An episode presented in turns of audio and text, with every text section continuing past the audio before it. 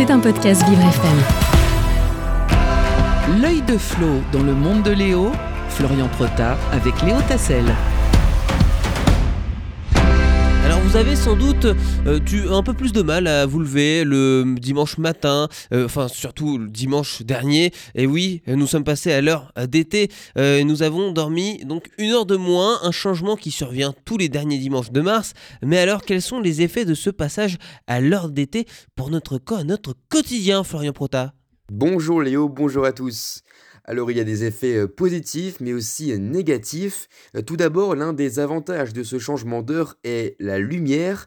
Et oui, une heure de lumière naturelle en plus chaque soir permet de plus profiter de sa journée mais aussi d'améliorer notre humeur à la fin de celle-ci en passant plus de temps dehors comme dans les terrasses ou dans les cafés.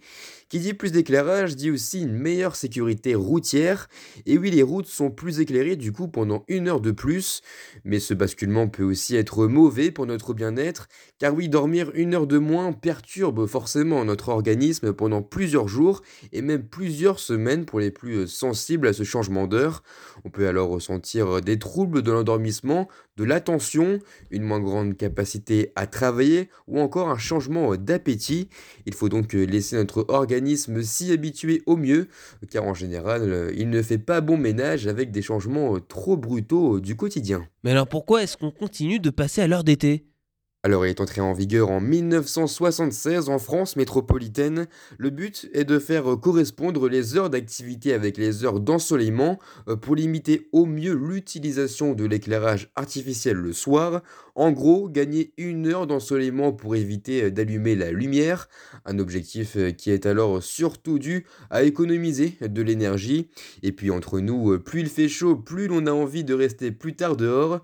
Et donc, plus la lumière du jour peut nous être utile le soir. Mais alors, est-ce que les changements d'heure vont finir par être définitivement supprimés, Florian?